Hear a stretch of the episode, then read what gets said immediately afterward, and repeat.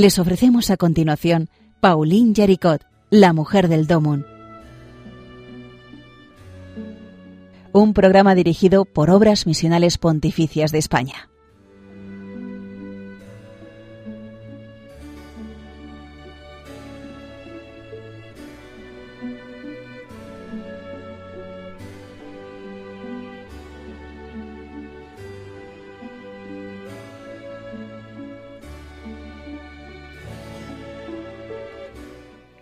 Buenos días, eh, bienvenidos a un nuevo programa de Paulina Yaricot, la mujer del Domun. Que como los que han estado escuchando este programa durante los últimos, eh, las últimas semanas, eh, las obras misionales pontificias, estamos haciendo un recorrido por la figura de esta beata, porque la, vamos, todavía no está beatificada, pero solo falta la ceremonia, que fundó la principal de las cuatro obras misioneras pontificias, la obra de la propagación de la fe.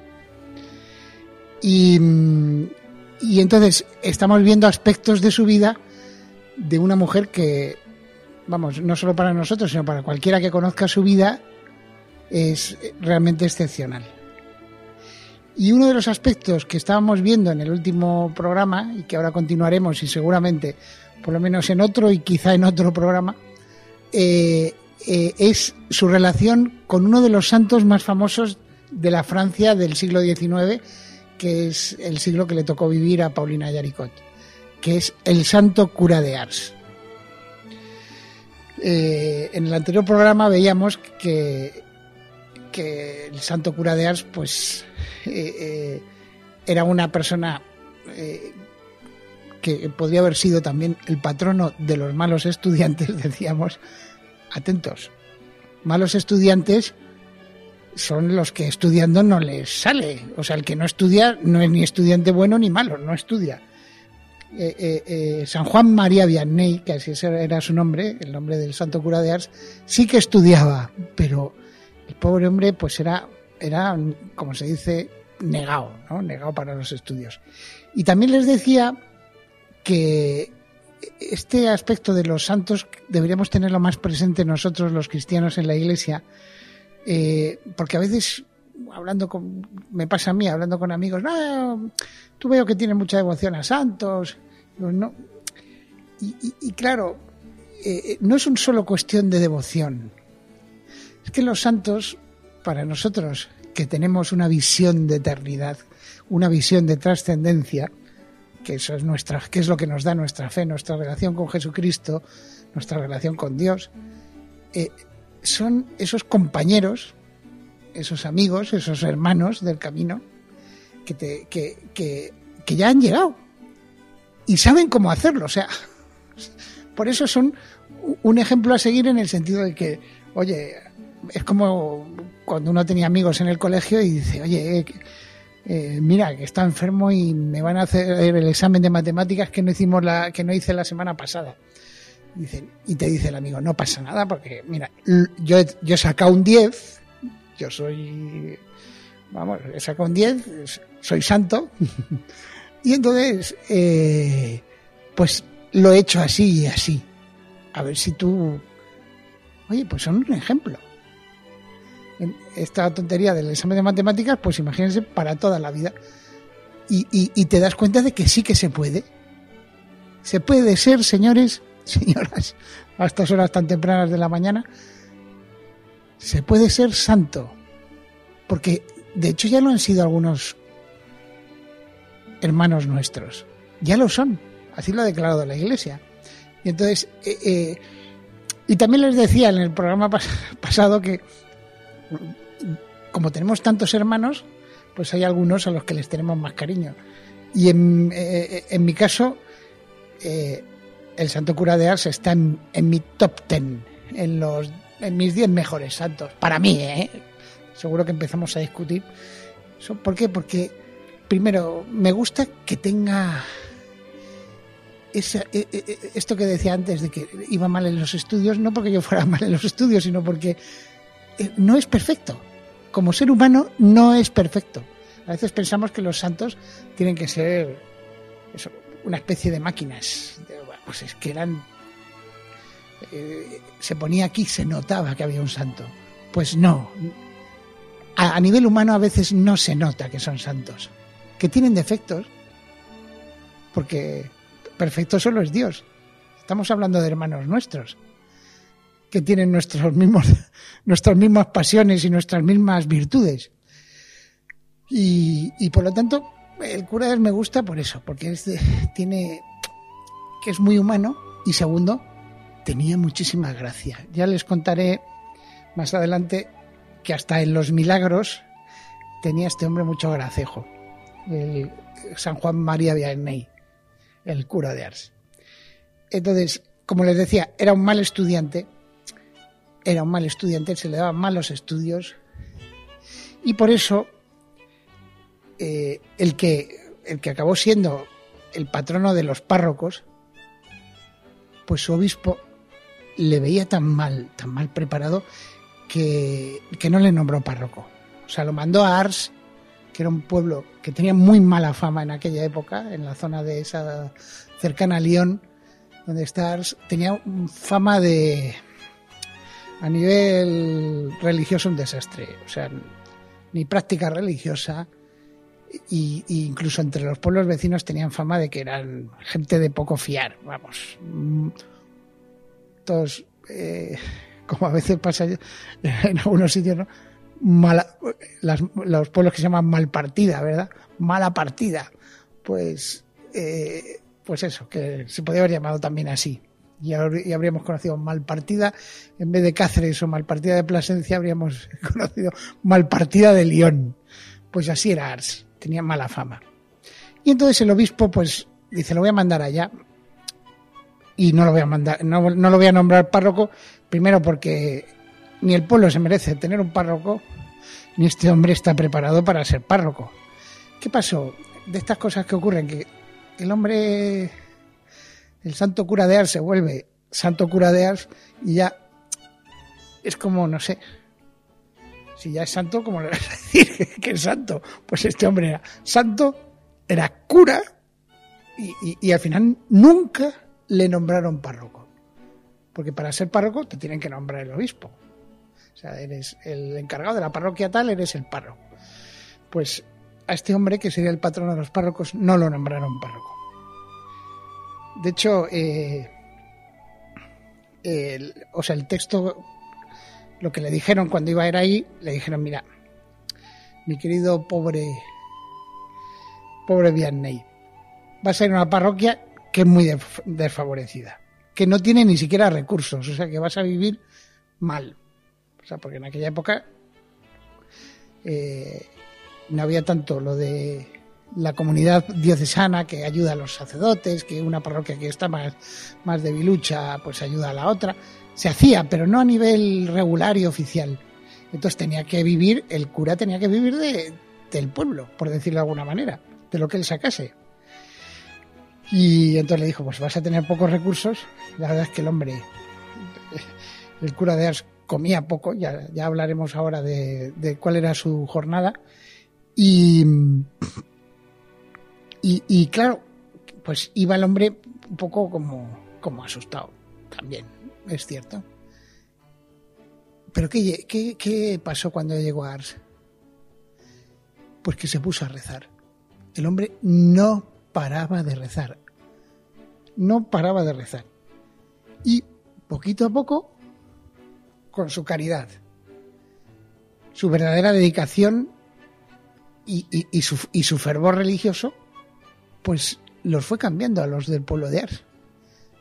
Y poquito a poco, año tras año, al final aquello acabó siendo un centro de peregrinación, sobre todo para pecadores. Se ve que como había sido, le había ido tan mal a los, a los parroquianos de Ars y después había habido tal cambio en, la, en el pueblo gracias a su párroco que, perdón, párroco que hemos dicho que no lo han nombrado que eso fue lo que, lo que motivó a muchísima gente a ir a buscar el perdón, algo parecido a lo que le pasaba al Padre Pío en, en Italia cuando estaba vivo, que muchos grandes pecadores decían, ya sé que cualquier sacerdote me puede absolver, pero es que, es que, es que tengo tal peso encima que, que necesito, como diría, a hacks, ¿verdad? Porque sin querer hacer publicidad de, de, detergentes, necesito, vamos, que froten bien, bien frotado. Y entonces yo creo que este hombre, que es especialista en confesiones, pues lo mismo que el Padre Pío, pues el cura de Ars seguro que, que me va a limpiar, me va a quitar este peso encima. Entonces, pues se hacían verdaderas multitudes en Ars, se hicieron con el tiempo. Y, y además que se ve, o sea, es que el hombre se dedicaba en cuerpo y alma y, en, y, toda, todo su día a la oración y a la celebración de los sacramentos. Y lo que y también a la catequesis, porque parece ser que hubiera muchísimas personas para confesarse, a las 11 de la mañana había una explicación del catecismo. Y sobre todo hay que tener en cuenta que, que, que hay algo de, de, increíble en esto, porque eh, eh, todo el mundo que asistía tanto a sus predicaciones en la misa como a sus explicaciones de catequesis, oye, que lo entendía muy bien, que, que, que, qué prodigio, qué, qué bien preparado está este sacerdote, ¿verdad? Y, teniendo en cuenta sus antecedentes de estudios, pues claramente se había preparado donde tenemos que prepararnos todos los cristianos para ser expertos, expertos en Jesús, expertos en nuestra relación con Cristo. Pues esto es lo que era el cura de Ars. Y por eso eh, eh, tenía tan buena relación con, con nuestra Paulina Yaricot, una experta en su relación con Cristo. El cura de Ars se pasaba cuando le dejaban todo el tiempo posible frente a, Cristo Eucaristía. Paulina Yaricot solo escribió un libro en su vida y muy jovencita. Eh, pues eso, con 20 años, cuando fundó también la obra de la propagación de la fe de apoyo a las misiones, el Domun. ¿Y sobre qué iba el libro? Pues sobre la Eucaristía. ¿Sobre qué va a ir? ¿Cuál debe ser nuestro motor? Jesús. Jesús. Eh, eh, y encima lo tenemos, tenemos la suerte los cristianos que, nuestras, nuestros templos sí que son casas de Dios. No son lugares de reunión, son casas de Dios porque está allí. Lo creemos. Y entonces, eh, por eso el, el, prodigio del cura de Ars era la capacidad de convencimiento que tenía con sus palabras un hombre que en teoría no estaba tan bien formado como otros, ¿verdad? Porque eh, de sus compañeros de seminario es verdad que hay algunas excepciones porque le tocó también santos que no me, no me quiero meter a hablar de ellos porque nos desviaríamos pero en, sus, en el seminario de Lyon, cuando estudió, pues fue compañero de Santos. Eso es, es verdad que también atraían. Pero muchos compañeros suyos que tenían muy buenas notas, no por eso hacía, tenían colas de confesión ni gente esperando ir a sus misas, ¿verdad? Y a oírle predicar. Qué curioso, ¿verdad? Pero bueno, pues... Y entonces eso es lo que llamaba la, atención. El hombre tenía tiempo para hacer su para hacer el rezo de su breviario y después a confesar, a confesar.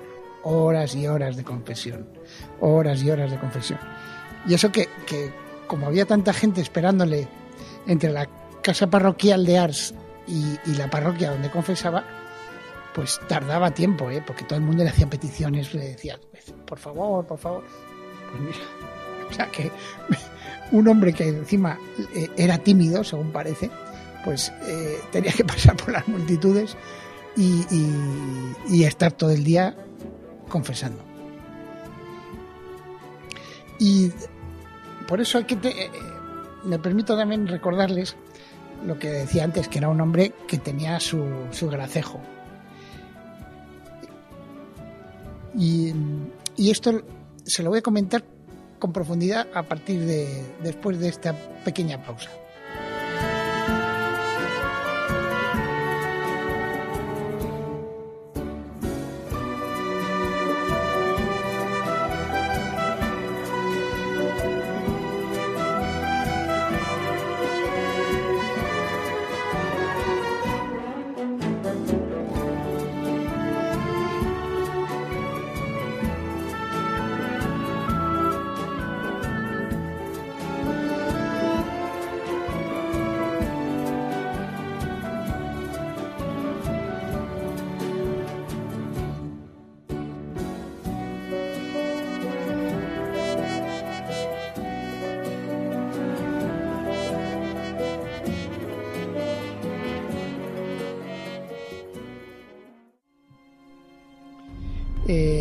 Pues el gracejo viene precisamente de que hay muchísimas anécdotas de, que vamos, eh, eh, el cura de Ars era una persona muy, muy acogedora y a la vez tenía muchísima gracia. Entonces, eh, parece ser que el, obispo lo nombró canónigo. Esto sí que lo nombro. O sea, ya saben que los canónigos se nombran para la iglesia catedral. Entonces, aunque no le nombró párroco porque ya era un poco evidente que se había nombrado párroco por sus méritos propios, pues sí que le nombró canónigo. Se ve que para suplir lo anterior. Y entonces los canónigos en aquella época, también ahora si quieren, pero no se ve, se ponían lo que es la muceta, una especie de, de eh, no sé cómo llamarlo, sobrepelliz, una cosa que se ponía encima de la, de la sotana para marcar que eran, oye, que son canónigos, son de los principales sacerdotes de una diócesis. Y entonces le dijeron, oye, un amigo suyo le dijo, ¿sabes que no estás usando la muceta? Y dice, pues, pues sí, es verdad. dice, pues es una pena porque es el único, parece que era, eh, hacía mucho tiempo que no se nombraban canónigos en, en la diócesis y le nombraron a él. Entonces le dijo, pues sí, pues no usa la muceta. Y dice, pues sabes que eres el único el único canónigo nombrado en los últimos años, deberías usarla. Dice, eres el único. dice, sí, sí. Dice, soy el único porque el obispo ha nombrado a uno y ha visto que ha metido la pata y ha dicho que ya, que ya no nombra más. Hablando de sí mismo, el cura de Ars. Y, y también, como veremos, aunque esto lo vamos a dejar para, para el próximo programa, incluso en los milagros tenía un toquecillo así de, graciosillo, por decirlo de alguna manera, que, por lo menos a mí me une mucho a él. Y, eh, y lo que sí quería tocar antes de empezar el próximo, en el próximo, en la próxima entrega de Pauline Yaricot, la mujer del Domun, eh, los milagros del cura de Ars, que también eh, están muy unidos a, a Paulina Yaricot, eh, quería hablarles de Santa Filomena. ¿Quién es Santa Filomena? ¿Otra santa que también tiene relación con Paulina Jericot? Pues sí, señores. Pues Santa Filomena fue una mártir de los primeros siglos de la Iglesia en Roma. Y precisamente a inicios del 800, de 1800, de los, del siglo XIX, pues se descubrió eh, se descubrió su, su tumba. En las catacumbas se encontró una gran plancha de piedra donde ponía escrito eso, Santa Filomena, a ti Santa Filomena. Y, ya había empezado un poco lo que es la ciencia forense y se pudo descubrir que había sido una niña de 12 años y que había muerto asesinada. Y dada, dado el cuidado con que habían sido eh, guardados sus restos, pues claramente era una mártir de los primeros siglos. Entonces, esto en su momento, pues a la, a la opinión pública católica mundial, pues le conmovió. Oye, que todavía siguen encontrando restos de mártires en las catacumbas. Qué bonito, la fe de los primeros cristianos, el convencimiento de los primeros cristianos, ¿verdad? Y entonces, eh, el joven cura de Ars, pues eh, de vez en cuando iba a pedir ayuda a la familia Yaricot, que eran grandes industriales de León, para sus pobres, para ayudar a los pobres. Y, también pues hablaba con ellos, etcétera. Y entonces, cuando se supo la noticia, pues lo comentó con, con la familia, sobre todo con Paulina Yaricot, con la hija. Comentaron, qué bonito esto de la de Santa Filomena, ¿verdad? Que se haya descubierto eh, eh, los restos de esta mártir. Sí, que quién pudiera tener una reliquia eh, de esta mártir, pues bueno. Pues después, tanto el cura de Ars como Paulina Yaricot en su momento se pusieron enfermos. Y los dos se encomendaron a Santa Filomena. el cura de Ars haciendo misas, dice voy a hacer unas misas para pedir ayuda a Santa Filomena para que me cure, que oye, que hay mucha necesidad de mí en esta, eh, eh, eh, en esta parroquia. Y, y en el caso de, de Pauline Yaricot, pues incluso fue a ver la tumba de, de Santa Filomena. Y también, curiosamente, los dos se curaron. Es verdad que, que no es que se trate de milagros, pero los dos lo atribuyeron a verdad que se habían sentido bien en el acto. O sea, eh, de Paulina Yaricot, lo hablaremos un poco más en otro episodio, pues tenía palpitaciones en el corazón tan fuertes que a varios metros se oía palpitar el corazón. Pues, seguramente tenía alguna afección cardíaca y que todo perdía el aire, perdía el riego sanguíneo posiblemente y, sufría muchísimos dolores y, y, había veces que se desmayaba, casi como si fuera una epiléptica, pero sin convulsiones. Y todo eso a Paulina Yaricó se le pasó. Y al San Juan María Vianney, que por supuesto era una... Eh, esto no lo he dicho, pero eh, tenía éxtasis. O sea, se quedaba ido. Pues celebrando la, primera misa para pedirle ayuda a, Santa Filomena, pues, pues se sintió curado. Y será Santa Filomena la, la protagonista, según el cura de Ars, de uno de los milagros que, de los que hablaremos en el próximo capítulo. Un milagro que va precisamente de, de la multiplicación, como la multiplicación de los panes, no. En este caso la multiplicación del trigo. Y hasta aquí.